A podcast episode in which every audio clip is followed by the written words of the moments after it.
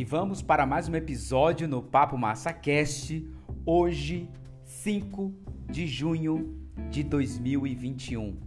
Nós estamos na sétima temporada e estamos lendo o livro Quebrando o Hábito de Ser Você Mesmo. Como desconstruir a sua mente e criar uma nova, do Dr.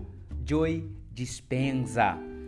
No episódio anterior, nós lemos a introdução do livro, que já deu aquele gostinho especial do que nós vamos tratar daqui por diante. Hoje, mergulhando no capítulo 1, nós vamos começar a primeira parte, que tem por título A Ciência de Você, a parte 1. E nós vamos começar a ler com o capítulo 1, que tem por título O Você Quântico. A ideia é que você acompanhe por aqui é, no período de 22, eu vou tentar me manter entre 22 a 30 a 35 minutos no máximo de leitura, para que a gente possa ir desfrutando desse livro maravilhoso do Dr. Dispenza. É, eu quero contar uma coisa para vocês. É, as imagens, esse livro é um, um, livro cheio de imagens, então eu a, resolvi abrir uma conta lá no Pinterest ou no Pinterest, como muitas pessoas também falam é, para poder deixar disponível para vocês lá. Se você for no Pinterest é, e, e, procurar, basta colocar lá Papo Massa Cast, não é, é, como usuário que vocês vão me encontrar e lá tem uma pastinha com as imagens deste livro para poder auxiliar vocês. E aí eu vou até deixar aqui o link também para vocês. É, tanto do Pinterest, ou você pode baixar e procurar por lá se você tiver interesse nas imagens do livro, não é? Como também eu vou deixar outra coisa aqui na descrição do podcast a partir de hoje. O meu livro ele está disponível em PDF, né? É, é, perdão, em e-book, desculpe, e você encontra ele no Google Livros ou no Google Play. Basta colocar papo hashtag massa e meu livro que foi lançado como capa comum em 2018. Eu vendi aí cerca de nesse período, né? Não fiz nenhum tipo de campanha especial, mas eu cheguei aí a aproximadamente 800 exemplares vendidos em capa comum. E o ano passado eu tornei ele é, em em e-book na versão digital e você pode encontrar também pelo Google Livros. Beleza? Vamos deixar de conversa? Vamos partir para o capítulo 1, parte 1 do livro Quebrando o Hábito de Ser Você Mesmo. Simbora!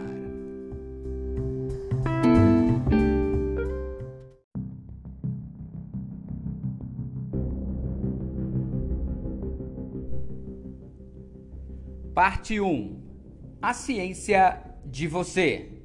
Iniciando o capítulo 1 O Você Quântico.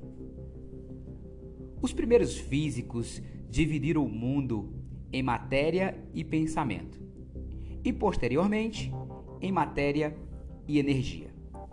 Cada elemento desses pares era considerado inteiramente separado do outro, mas não são.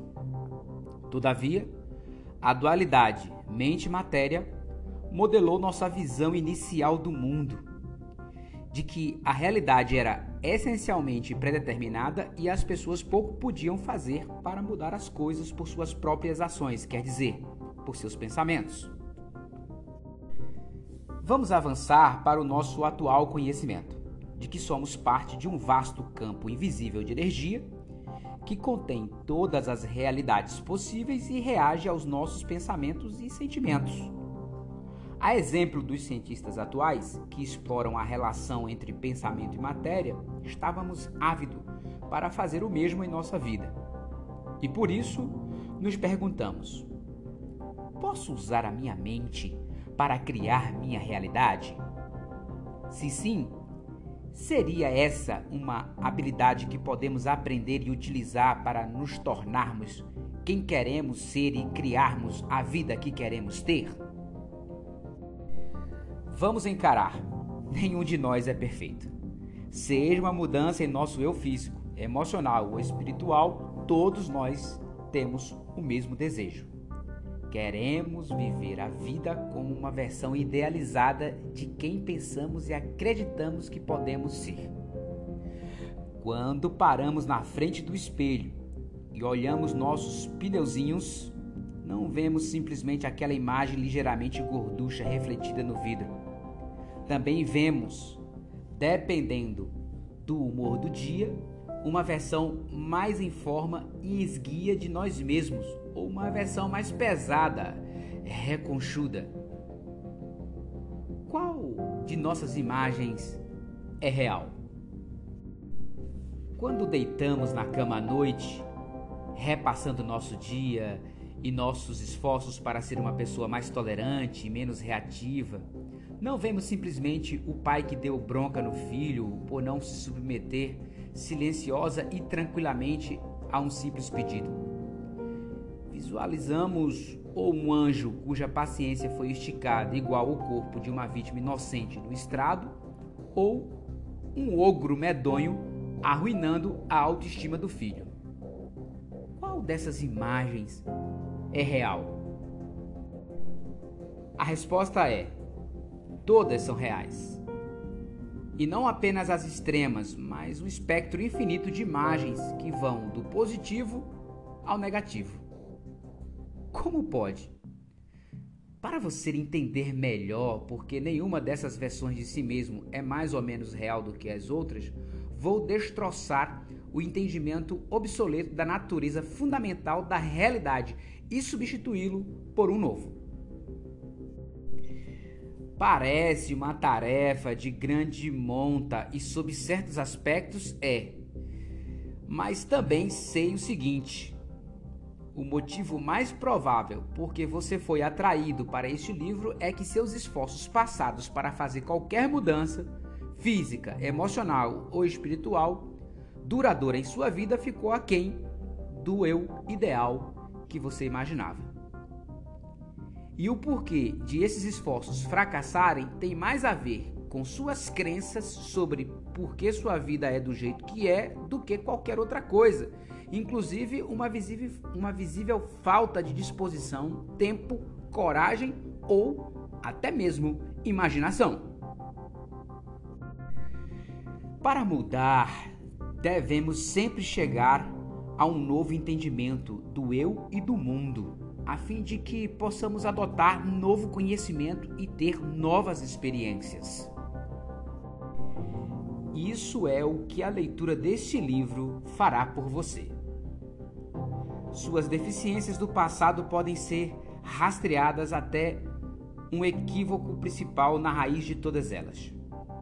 Você não se comprometeu a viver segundo a verdade de que seus pensamentos têm consequências tão grandes que podem criar sua realidade. O fato é que todos nós somos abençoados. Todos nós podemos colher os benefícios de nossos esforços construtivos. Não temos de aceitar nossa presente realidade. Podemos criar uma nova sempre que optarmos por isso. Todos nós temos essa habilidade, pois nossos pensamentos efetivamente influenciam nossa vida para o bem e para o mal. Estou certo de que você já ouviu isso antes. Mas me pergunto se a maioria das pessoas realmente acredita nessa afirmação do fundo do coração. Se verdadeiramente adotássemos a ideia de que nossos pensamentos produzem efeitos tangíveis em nossas vidas, não lutaríamos para jamais deixar passar por nós um pensamento que não quiséssemos experimentar? E não focaríamos a atenção no que desejamos em vez de continuarmos obcecados por nossos problemas? Pense nisso. Se você realmente soubesse que esse princípio é verdadeiro, perderia sequer um dia de criação intencional do destino desejado?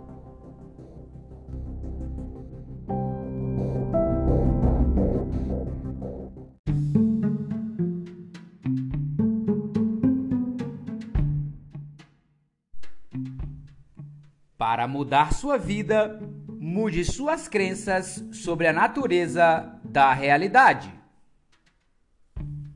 Espero que esse livro transforme sua visão de como o mundo funciona, convença-o do que você é mais poderoso do que sabia e o inspire a demonstrar o entendimento de que o que você pensa e no que acredita tem um efeito profundo em seu dia a dia Até romper o modo como vê sua presente realidade, qualquer mudança em sua vida será sempre casual e transitória. A fim de produzir resultados duradouros e desejados, você tem de reformular seus pensamentos sobre por que as coisas acontecem. Para fazer isso, é necessário estar aberto a uma nova interpretação do que é real e verdadeiro. Para ajudá-lo a mudar para esse modo de pensar e começar a criar a vida de sua preferência, tenho que começar um pouco de cosmologia, abrindo um parêntese, o estudo da estrutura e da dinâmica do universo, fechando o parêntese. Mas não fique alarmado. Vamos apenas dar uma passada pela aula básica de natureza da realidade, entre aspas, e ver como algumas de nossas visões sobre ela evoluíram até atingir o nosso presente entendimento tudo para explicar, necessariamente de forma breve e simples, como é possível que nossos pensamentos modelem nosso destino. Este capítulo apenas pode testar sua disposição para abandonar ideias que, de certo modo, foram programadas em você durante muitos anos, em nível consciente e subconsciente. Assim que você obtiver uma nova concepção dos elementos e forças fundamentais que constituem a realidade, isso não se enquadrará na antiga percepção em que o linear e o ordenado ditam as regras. Esteja preparado para experimentar algumas mudanças fundamentais de entendimento. De fato, quando começar a adotar essa nova perspectiva, sua própria constituição como ser humano mudará. Desejo que você não seja mais a mesma pessoa que era quando começou. Obviamente, estou prece, prestes a desafiá-lo, mas quero que saiba que sou inteiramente empático, pois também tive que abandonar o que pensava ser verdadeiro e me lançar no desconhecido. Para facilitar a entrada nesse novo jeito de pensar sobre a natureza do mundo, Vamos ver como nossa visão de mundo foi moldada pela crença inicial de que a mente e matéria eram coisas separadas.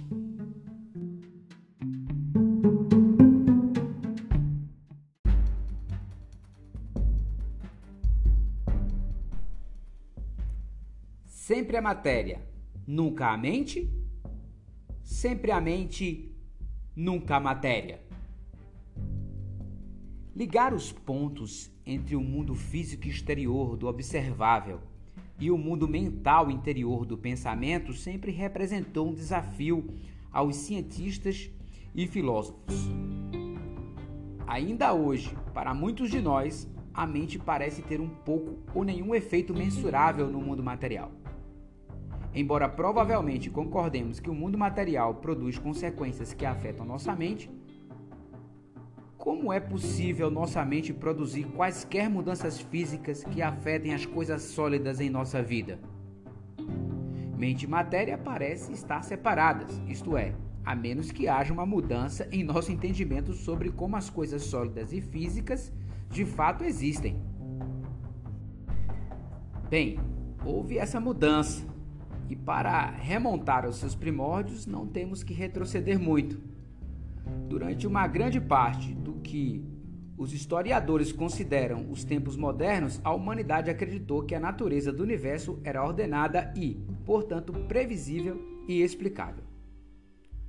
Considere o matemático filósofo René Descartes, do século XVII, que desenvolveu muitos conceitos que ainda têm grande relevância para a matemática e outros campos, como, por exemplo, penso, logo existo, evoca alguma coisa? Fechando parênteses. Em retrospectiva, no entanto, uma de suas teorias no fim causou mais mal do que bem. Descartes foi um proponente do modelo mecânico do universo, uma visão de que o universo é controlado por leis previsíveis. No que se refere ao pensamento humano, Descartes enfrentou um real desafio. A mente humana possuía variáveis demais para se encaixar adequadamente em qualquer lei. Como não conseguia unificar seu entendimento do mundo físico com o entendimento da mente, mas tinha de explicar ambos, Descartes jogou um elegante jogo mental, abrindo parênteses, trocadilho intencional, fechando parênteses. Ele disse que a mente não estava sujeita às leis do mundo físico objetivo. Por isso, situava-se totalmente fora das fronteiras da investigação científica. O estudo da matéria era a jurisdição da ciência. Sempre a matéria, nunca a mente. Enquanto a mente era um instrumento de Deus. Por isso, seu estudo cabia à religião, ou seja, sempre a mente, nunca a matéria. Fechando parênteses. Essencialmente, Descartes deu início a um sistema de crença que impôs uma dualidade entre os conceitos de mente e matéria. Por séculos, essa divisão manteve-se como o entendimento aceito da natureza da realidade, ajudando a perpetuar as convicções de Descartes. Houve as experiências e teorias de Sir Isaac Newton. O cientista e matemático inglês não apenas solidificou o conceito do universo como uma máquina, mas produziu um conjunto de leis estabelecendo que os seres humanos poderiam determinar, calcular e prever com precisão os meios ordenados nos quais o mundo físico operaria.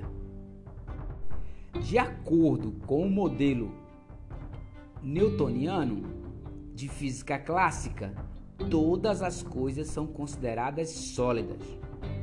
Por exemplo, a energia poderia ser explicada como uma força para mover objetos ou para mudar o estado físico da matéria. Mas, como você verá, a energia é muito mais do que uma força externa exercida sobre coisas materiais. A energia é o próprio tecido de todas as coisas materiais e reage à mente. Por extensão, o trabalho de Descartes e Newton estabeleceu uma mentalidade de que, se a realidade opera sob princípios mecânicos, então a humanidade tem pouca influência nos resultados toda a realidade é predeterminada. Dada essa perspectiva, seria de surpreender que os seres humanos lutassem contra a ideia de que suas ações importavam? Que dirá cogitasse a nossa de que seus pensamentos importavam ou que o livre-arbítrio desempenhava qualquer papel no grande esquema das coisas?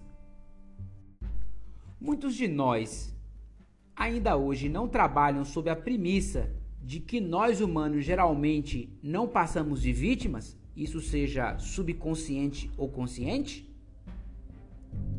Considerando que essas apreciadas crenças predominaram por séculos, foi preciso um pensamento revolucionário para confrontar Descartes e Newton.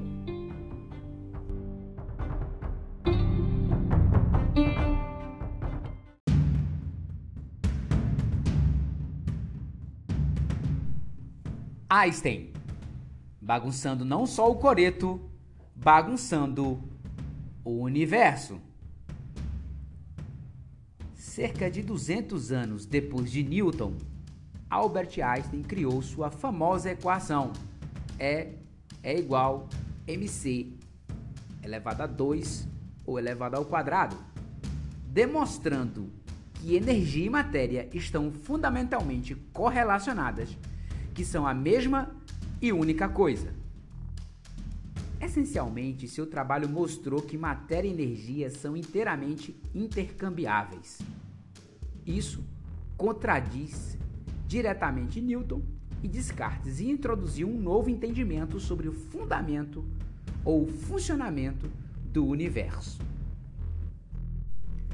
Einstein não esfarelou nossa visão anterior da natureza da realidade sozinho mas minou sua fundação, e isso levou ao colapso de algumas de nossas formas tacanhas e rígidas de pensar. Suas teorias deram início à exploração do comportamento enigmático da luz. Os cientistas então observaram que a luz às vezes se comporta como uma onda quando circunda um canto, por exemplo, e em outras vezes se comporta como uma partícula como a luz poderia ser tanto uma onda como uma partícula? De acordo com a perspectiva de Descartes e Newton, não poderia. Um fenômeno tinha de ser uma coisa ou outra. Rapidamente ficou claro que o modelo dualístico cartesiano newtoniano falhava no nível mais básico de todos, o subatômico. Abrindo parêntese, subatômico refere-se aos componentes elétrons, prótons e nêutrons e etc., que são formadores dos átomos que constituem todas as coisas físicas, fechando parênteses. Os componentes mais fundamentais do chamado mundo físico são as ondas, energia, e as partículas, matéria física, dependendo da mente do observador. Abrindo parêntese, voltaremos a esse ponto, fechando parêntese. Para entender como o mundo funciona, temos que examinar seus componentes mais diminutos. Assim, a partir desses experimentos específicos, nasceu um novo campo da ciência denominado física quântica. Gente, aqui eu quero agora abrir um, um parêntese como leitor e também ajudar aqui para aqueles que não têm tanto a familiaridade com o assunto. O que ele acaba de descrever aqui é que ele se apega a uma teoria que Einstein mostra, porque Isaac Newton e Descartes provavelmente foi ali até a existência do átomo. E Einstein foi um pouco mais além. Ele entrou dentro do átomo, que é a menor partícula, né, vamos dizer assim, considerada do universo. E se percebeu que o átomo ele é constituído também de outros elementos, como os elétrons, prótons e nêutrons, que são subatômicos. E existe um mundo que acontece dentro de um átomo, né, um verdadeiro universo. E a, a, a física quântica nada mais trata do quanto, né, das partículas menores, tá bom? E ele está se baseando nisso para poder é, falar um pouco sobre essa teoria do pensamento que influencia sobre a parte física. Tá bom, gente? Só para que a gente possa aqui é, entender é, um pouquinho, vamos dizer assim, tentando trazer para vocês de forma mais simplificada. Vamos continuar a leitura? Simbora!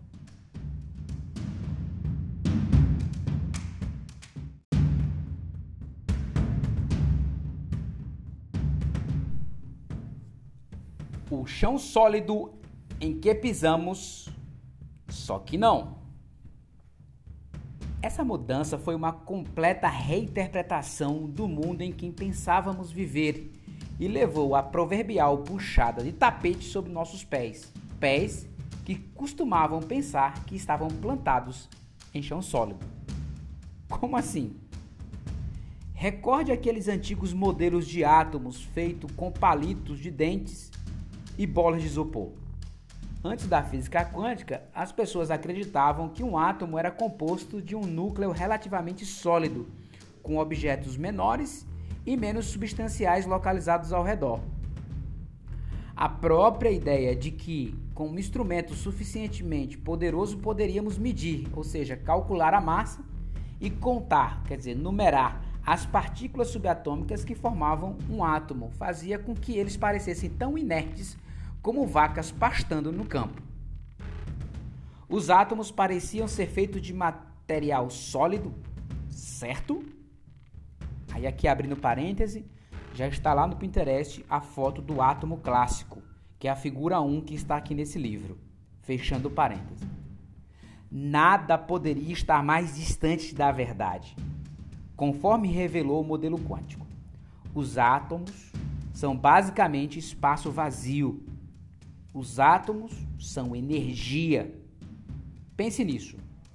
Todas as coisas físicas de nossa vida não são matéria sólida.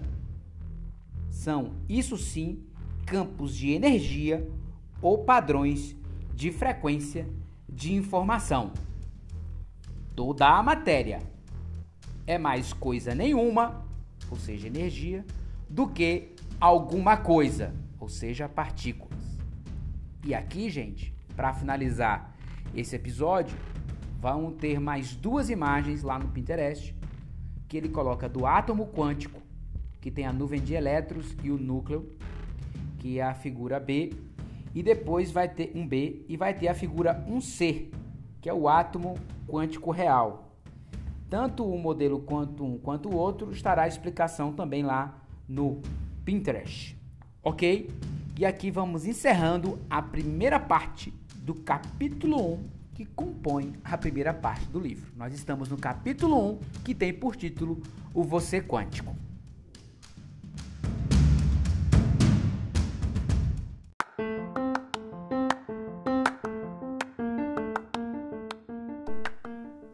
Meus amigos, já deu para sentir aqui o caminho que nós vamos trilhar. Vai ter um pouco de explicação né, sobre cosmologia, para que a gente possa entender um pouco mais sobre algumas coisas que muitos de nós lembramos até mesmo vagamente, né, porque vimos ali durante o nosso ensino médio, outros também aí já voltaram a estudar isso durante também a faculdade. E são assuntos que não, são poucos discutidos muitas vezes no nosso dia a dia. Então, prepara a tua mente, né? Porque nós vamos falar muito sobre isso nesse livro, mas ao mesmo tempo o, o Dr. Joe Dispenza ele, ele, ele se preocupa em trazer uma linguagem mais simplificada, associando, claro, a teoria que ele é, começa a colocar aqui. Outra coisa, se você é apegado à física clássica, falar de física quântica é um pouco chocante. Tem muita gente que tem uma resistência grandiosa sobre isso mas é bom que você escute, mesmo que você não tome isso como verdade. Eu, particularmente, também tenho as minhas, as minhas observações. Mas assim, é importante ler para poder entender o que, que outras pessoas dizem, outros pontos de vista acerca da vida. Por que, que eu estou falando isso com vocês? Eu li um livro recentemente chamado é, Uma Breve História do Tempo, do Stephen Hawking, né? Então, assim, acho que é assim que pronuncia o nome dele, não é, não é tão fácil não. É todo mundo conhece o Stephen Hawking é, que é aquela pessoa que viveu grande parte da sua vida é, naquela cadeira de rodas e um grande gênio, né, vamos dizer assim, na nossa história. E ele falava é, por meio de um, de um programa ali do computador para poder realmente emitir o que ele pensava. É, esse livro é uma breve história do tempo. É, ele justamente mostra a evolução do entendimento humano acerca do tempo, as teorias, de Isaac Newton, né, de, de Einstein e a evolução da própria ciência. O bom é que a ciência é algo ampliável e, e contínuo, né? então a gente precisa entender isso. E ao longo do tempo vai ter, como tudo na vida, um pouco de dualidade, quer dizer, vai existir sempre dois ou três lados que acreditam em coisas diferentes e vão mergulhar e tentar justificar, obviamente, por meios científicos, vamos dizer assim, aquilo que se acredita. Mas, é, como eu também tenho aprendido na minha faculdade né, de biomedicina, eu acredito que o pensamento científico leva em consideração o seguinte: se você lutar para provar que algo é assim, e mesmo que no final das contas fique provado que não, a gente aprendeu algo e aquela informação ela não é perdida de um todo, ela pode servir para apoiar uma outro estudo, uma outra teoria, uma outra solução, tá bom? É muito importante ter essa consciência. Bem, aqui nós vamos encerrando esse episódio por hoje. Quero agradecer a audiência de sempre, de vocês que estão aqui no Papo MassaCast, não é? é? Todo mundo sabe aí que eu já venho falando bastante sobre os 14 países que vêm acompanhando o Papo MassaCast e estou muito feliz com isso porque o mês de junho começou assim a todo vapor. Né? O mês de junho começou ali com uma reprodução fantástica, já no seu terceiro dia ali, passando de quase 37 repro 35 reproduções a 37 reproduções no dia. E isso é gigantesco né, para mim que venho ali numa toada menor que essa. E eu fico aqui feliz por isso, porque eu estou divulgando realmente conhecimento. E a minha ideia é essa e fico muito feliz se as pessoas estarem absorvendo pelo meio do Papo Massa Cash, ok? Beijão para todos vocês. Nos encontramos no próximo episódio. E não esquece que aqui na descrição do episódio eu vou deixar também é, o Pinterest, uh, o link do Pinterest para que você baixe e acompanhe as imagens e também, claro, é, o link do meu livro Papo Hashtag Massa, é, uma conversa para o antes de começar. No formato digital, você pode adquirir pelo Google, pelo Google Play né, ou Google Livros, tá? No seu próprio celular. Um abraço e até o próximo Papo MassaCast. Eu sou Emanuel Silva e esse é o Papo Massa Cast.